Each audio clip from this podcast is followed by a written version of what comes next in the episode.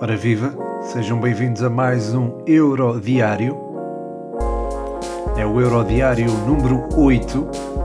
Um Euro Diário um bocadinho mais longo, até porque vou incluir aqui uma antevisão. Normalmente as antevisões ficam para o Patreon estarão duas no Patreon, mas há uma que é especial, é a do Portugal-Alemanha e perante o dia de hoje, aquilo que posso dizer é nunca mais chega amanhã, porque hoje foi, do jogo, foi dos dias mais pobres em termos de, de futebol jogado e até diria de, da emoção do, do próprio jogo. Acho que se calhar foi o dia mais menos entretido, menos divertido, diria, do europeu até agora. O dia começou com Suécia e Eslováquia, esteve longe de ser, lá está, um jogo emotivo sobretudo durante a primeira meia hora, meia hora não, primeira hora de jogo, diria, onde nenhuma das equipas corria demasiados riscos, deixando a iniciativa ofensiva para as bolas paradas, e foi precisamente nas bolas paradas que se acabou por decidir o jogo, numa grande penalidade que deu a vitória à Suécia. Decidiu-se em termos de resultado, porque nas dinâmicas o jogo inclinou claramente para o lado da equipa que correu mais riscos, neste caso a Suécia. A partir do momento em que Forsberg apareceu mais adiantado e que, principalmente e sobretudo, Isaac teve liberdade para deambular ali em toda a largura no espaço entre a linha defensiva e a linha média eslovaca, aí a Suécia assumiu as despesas do jogo. Aí acabou por se tornar um bocadinho, um bocadinho divertido e o gol apareceu por via de uma grande penalidade surgida de um lance trabalhado entre Isaac, lá está, e eh, Quaisen. Até final, a Eslováquia tentou incomodar a Suécia, ainda conseguiu ter algum volume de jogo ofensivo, mas nada que ameaçasse a vitória dos suecos, que ficam agora muito bem encaminhados para assegurar um lugar nos oitavos de final do Euro. O Espanha-Polónia será importante nesse sentido, mas sobre esse jogo vou falar na parte 2 deste Eurodiário, que estará disponível no Patreon. Passo agora do grupo E para o grupo D, cuja segunda jornada ficou fechada hoje e eh, está tudo em aberto. A Inglaterra está igualada com a República Checa no primeiro lugar, mas tem desvantagem no confronto, confronto direto nos golos, na, na, diferença de golos, pelo que um empate entre a República Checa e Inglaterra significa que os britânicos não irão terminar no primeiro lugar no grupo e isso faz com que se desperdice uma oportunidade tremenda de ter a vantagem de se jogar em casa, porque a Inglaterra, ao ficar em primeiro lugar no grupo, disputaria oitavos de final, meias finais e final, e final em casa. Só os quartos de final é que seriam disputados, creio que é em São Petersburgo. Portanto, este empate da Inglaterra frente à Escócia, 0-0, acaba por ter algumas ramificações negativas para os orientados por Gareth Southgate. Mas já lá vou, começo se calhar pelo República Checa-Croácia, que abriu as hostilidades da segunda jornada do Grupo D. Foi aquele típico jogo em que se usa aquele clichê, uh, duas partes distintas. isto é, quando digo duas partes distintas, teve o domínio repartido, a primeira parte pertenceu à República Checa, diria, a segunda teve mais Croácia. O ascendente da República Checa foi conseguido fruto das interiorizações dos extremos, uh, o Mazopust e o Yankto, que criavam a superioridade numérica no corredor central, o que permitiu levar o jogo para a tal dimensão física que mencionei ontem no exclusivo dos patronos. O golo surge precisamente de uma situação de bola aérea, num pontapé de canto onde Patrick Schick ganhou um penalti e converteu com sucesso com sangue no nariz e, e, tudo. Eh, depois disto, a Croácia não conseguiu ter a melhor das reações, diria, e teve de esperar até ao intervalo para, ver a, para se ver a, eh, a sua melhor versão, com as entradas de Petkovic e de Ivanuzek com uma referência ofensiva mais declarada, neste caso o Petkovic, capaz de prender os centrais checos. A Croácia ganhou supremacia, chegou rapidamente ao empate, um lance típico do, do Perisic, e por momentos ameaçou a reviravolta, mas a República Checa foi-se equilibrando, colocando gelo no, no, jogo e, apesar da Croácia ter tido mais bola no meio campo contrário, ter mais critério na circulação de bola, sobretudo comparativamente com a primeira parte e com o jogo frente à Inglaterra, apesar disto tudo, uh, nunca se sentiu, uh, especialmente nos últimos minutos, que o empate acabasse por ser desfeito. O empate, que também foi o resultado verificado entre Inglaterra e Escócia, foi um resultado decepcionante para os orientados por Gareth Southgate, pelas ramificações que eu já mencionei, e não só, quer dizer, acho que há mais ilações negativas a tirar deste, desta partida, porque a Inglaterra pareceu sempre uh, sem ideias e tem jogadores para ter essas mesmas ideias. Tem, começou com Mason Mount, Phil Foden, uh, Foden Sterling e Harry Kane na frente. Enfim, quatro jogadores com capacidade para dar uma dinâmica fantástica, ainda por cima eh, resguardados pelo pivô Calvin Phillips, permite à equipa, aos jogadores, ter essa tal exposição ofensiva, porque já sabem que têm ali as costas quentes. Portanto, neste contexto, acho que se esperava mais desta Inglaterra. Uh, entendi a ideia do Southgate em utilizar dois laterais mais, mais profundos, nesse, neste caso o Reece James e o Luke Shaw. Ontem até no, no Patreon também mencionei esta possibilidade de jogar Luke Shaw e, enfim, acabaram por não dar a largura necessária. Phil Foden e Sterling pelo meio não conseguiram também uh, espalhar a magia do costume, ou do costume, quer dizer, enfim, a, a magia que estamos habituados a ver, pelo menos no City, e o próprio Mason Mount o Mason Mount não, não, não esteve tão mal, a meu, a meu ver, mas foi um jogador também que podia exerceu a influência que pôde neste caso. Eu acho que o Mason Mount foi mais uma vítima do que propriamente uma, o culpado de, desta, desta exibição da Inglaterra.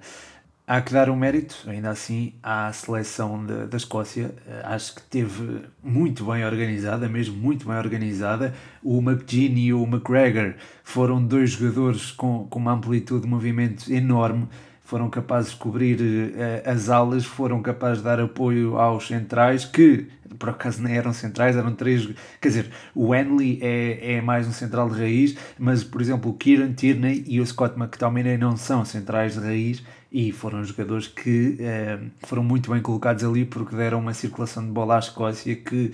permitiu à Escócia evitar que a pressão inglesa desse frutos e que se ganhassem bolas ali na zona, se ganhassem bolas na perspectiva inglesa, na, no, no terço defensivo da, da Escócia. Depois o Andy Robertson e o O'Donnell também prestaram um bom auxílio à, à linha defensiva. A equipa esteve muito compacta, isto é, compacta entre a linha média e a linha defensiva, conseguiu sair muito bem. Depois o ataque era Lyndon Dykes e uh, Shea Adams, dois jogadores que uh, serviram mais para desgastar os centrais da Inglaterra do que propriamente outra coisa, mas eh, lá está, esta estratégia acabou por eh, dar resultado e lá está, a Inglaterra acabou por empatar. Entende-se este empate à luz daquilo que se foi desenrolando, porque a Escócia foi conseguindo encravar, entre aspas, a Inglaterra, que não teve soluções no último terço. Eh, enfim, ainda entrou Jack Grealish, agitou um bocadinho, mas não agitou o suficiente. Marcus Rashford veio dar maior mobilidade. Mas acho que uh, Gareth Southgate podia ter arriscado um bocadinho mais, talvez tirar o Calvin Phillips, que poderá ser bastante importante frente à República Checa, dar-lhe o descanso. Uh, enfim, o Harry Kane seria importante para mobilizar os centrais e para se ter ali uma referência ofensiva, um, um jogador com, com capacidade para, para atacar a bola, com, com capacidade no jogo aéreo, que, uh, enfim, seria sempre uma outra solução que a Inglaterra podia explorar e acabou por não explorar acaba por, por empatar e tem agora as contas do apuramento em primeiro lugar. É complicadas, terá de vencer a República Checa. E é certo que a Inglaterra joga em casa, mas enfim, esta República Checa não é propriamente fácil de bater, portanto, eh, enfim, fica tudo em aberto para a última jornada. E isso é entusiasmante, não é? Para nós que gostamos de futebol, eh, porque a Croácia e a Escócia de repente podem se intrometer ali na luta pelo apuramento. Eh, enfim, acho que 4 pontos pode chegar para o terceiro classificado ficar apurado, ou seja, a Croácia ou a Escócia, se vencerem e se a República Checa perder, ou a Inglaterra perder, neste caso, que seria, pode acontecer também perfeitamente, podemos ter uh, três equipas apuradas do grupo D para os oitavos de final. Por falar em terceiros classificados, europeus e oitavos de final, Portugal joga amanhã contra a Alemanha. Estou a dizer isto porque Portugal classificou-se em terceiro lugar para os oitavos de final do Euro 2016 e acabou por vencê-lo. Uh, se for assim outra vez, tudo bem, para mim, tudo bem. E acho que por, por vocês também, não é? Por mim, eu, enfim, uh, assino por baixo. Significar uh, ganharmos outra vez o europeu, eu assino por baixo. Mas essas ambições de chegar ao terceiro lugar do grupo podem ficar, uh, enfim, arruinadas se Portugal acabar por vencer a Alemanha amanhã. Isso é algo que de facto pode acontecer, eh, Portugal vencer a Alemanha, até porque parece que nos damos melhor com este tipo de, de seleções, ou seleções que correm mais riscos e que permitem explorar uh, as costas da defesa. Nesse aspecto temos jogadores muito fortes, o Jota e o Ronaldo são muito fortes no ataque à profundidade, o próprio Rafa também seria uma boa solução nesse sentido, mas jogarem os três acho que poderia eventualmente desequilibrar a equipa, por, pelo que penso que o Bernardo Silva deve jogar, um, enfim, um bocadinho encostado ao meio, partindo da ala, claro, ala direita, mas eh, mais encostado ao, ao meio do que propriamente o Jota, que poderá dar eventualmente maior largura uh, e, uh, enfim, não só dar maior retenção de bola e qualidade na circulação de bola, mas também partir em transição, onde ele também é forte, recorrendo à, à sua capacidade de definição. É, no passe, acho que há poucos como ele, no futebol, no futebol mundial, diria e é, é, um jogador que também pode ser muito útil. Eu sei que houve algumas críticas ao Bernardo Silva, mas eu acho que é um jogador que pode ser importante, particularmente neste jogo. Depois, eh, Danilo Pereira, acho que também será muito importante para dar eh, alguma consistência ao meio-campo. E ao lado dele, estou em dúvida sobre se Portugal poderia utilizar o William Carvalho e ter a tal dimensão física e, e, e também mais força no jogo aéreo ou eventualmente Renato Sanches e, enfim, eh, apostar na, naquelas transições ofensivas e também naquele, naquele futebol mais combativo, naquela agressividade que eh, o William, por exemplo, não tem. Portanto, estou aqui entre o William e o Renato Sanches, acho que qualquer um deles poderia, enfim, tem características diferentes e cada um pode ser útil à sua maneira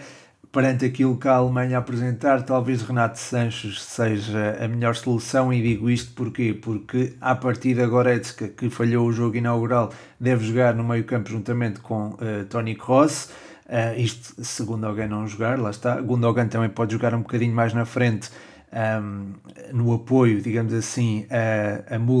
e a Werner. Acho que isto é uma, uma forte possibilidade, até porque, por exemplo, Sérgio Gnabry uh, está a contas com, uma, com dificuldades físicas, creio eu, pelo que essa dupla, uh, Thomas e Werner, com o apoio de Gundogan, poderá ser uma solução para uh, Joaquim Loh que deve apresentar um esquema parecido com um 3-5-2 ou 3-4-1-2 com Gundogan mais solto de Goretzka e Kroos no meio campo, Kimmich e Gozans nas alas e no eixo central da defesa acredito que jogue Hummels, Rudiger e uh, talvez Emre Can para dar, para dar maior qualidade de circulação deste trás. Uh, a Alemanha uh, precisará disso e, para contrariar a pressão ofensiva portuguesa que vimos no jogo frente à Hungria é, foi fortíssima e acredito que volta a ser frente a esta Alemanha que tentará sair deste trás, pelo que é importante condicionar logo o jogo dos alemães, logo desde a, desde a raiz. Nesse sentido, e se conseguirmos de facto efetuar essa pressão e sermos bem-sucedidos, acredito que a Alemanha possa ir ficando frustrada com aquilo que se vai passando no encontro, o aspecto mental vai certamente mexer com os alemães que podem de facto ficar afastados do europeu caso, eh, quer dizer, afastados não ficam, mas podem ficar eh, com as contas bastante complicadas para a última jornada, terão de golear a Hungria, creio eu, e mesmo assim pode não chegar se perderem com Portugal. Portanto, enfim, eh, a Alemanha vai entrar pressionada, vem à procura de uma vitória, precisa de uma vitória, sobretudo se, a França também ganhar a Hungria. É, portanto, enfim, estou à espera de uma Alemanha que não correndo riscos desmedidos, não indo para a frente sem, sem critério, aliás, eh, estou até a contemplar esta hipótese de de usar-se Gundogan atrás de Müller e Werner, ou até, até atrás de Werner e Havertz, que se entendem muito bem e também são fortes no ataque à profundidade, embora nós tenhamos bons centrais de cobertura, eh, quer dizer, eh, o Ruben Dias, eh, o Pep não tanto, mas o Ruben Dias é muito forte também na, na cobertura, na, no, controle da profundidade e pode controlar tanto o Werner como o Havertz, mas lá está, o Ruben Dias também não conseguiu fazer, quer dizer, sozinho não conseguiu fazê-lo na final da, da Liga dos Campeões frente ao Chelsea. Portanto, enfim, Pep também teria de dar aquela ajuda, mas eu, eu acho que Pep é, é mais inteligente uh, do que propriamente John Stones, tem mais experiência e é também um central que, juntamente com Ruben Dias, pode neutralizar uh, as iniciativas da Alemanha, uh, sobretudo também se for auxiliado por Danilo Pereira, embora aqui a equipa tenha que jogar um bocadinho mais junta, e se calhar vai ser essa a solução desde o início, vai ser a equipa jogar muito junta, tanto a atacar um, ehm, o adversário, e por isso deixando algum espaço nas costas, como a, a, defender quando a bola passa à primeira linha de pressão.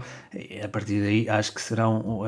muitos uh, no meio-campo de Portugal. Acho que o meio-campo de Portugal ficará sobrepovoado e aí teremos uma equipa mais junta e com menos, enfim, dando menos abébias para que a Alemanha possa furar entre linhas e com uma recuperação de bola e com boa condução, onde Renato Sanches e, por exemplo, Bernardo Silva são fortes iniciar uma transição ofensiva onde Portugal pode ser letal. Ronaldo está habituado a marcar a Neuer, por isso pode voltar a fazê-lo perfeitamente. Eu acredito que sim e espero que sim.